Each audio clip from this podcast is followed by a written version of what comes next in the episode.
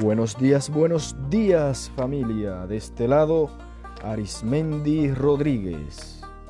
Un año termina, un año nuevo se abre frente a nosotros lleno de retos y oportunidades. En esta ocasión, te quiero invitar a que me acompañes en este propósito para el 2022. La Biblia en 365 días la lectura de la Biblia en un año. ¿Te animas? Desde luego que sí. Solo necesitarás 20 minutitos diarios y mucho, mucho deseo de conocer el poder de Dios y las maravillas de su palabra en tu vida. No te lo puedes perder.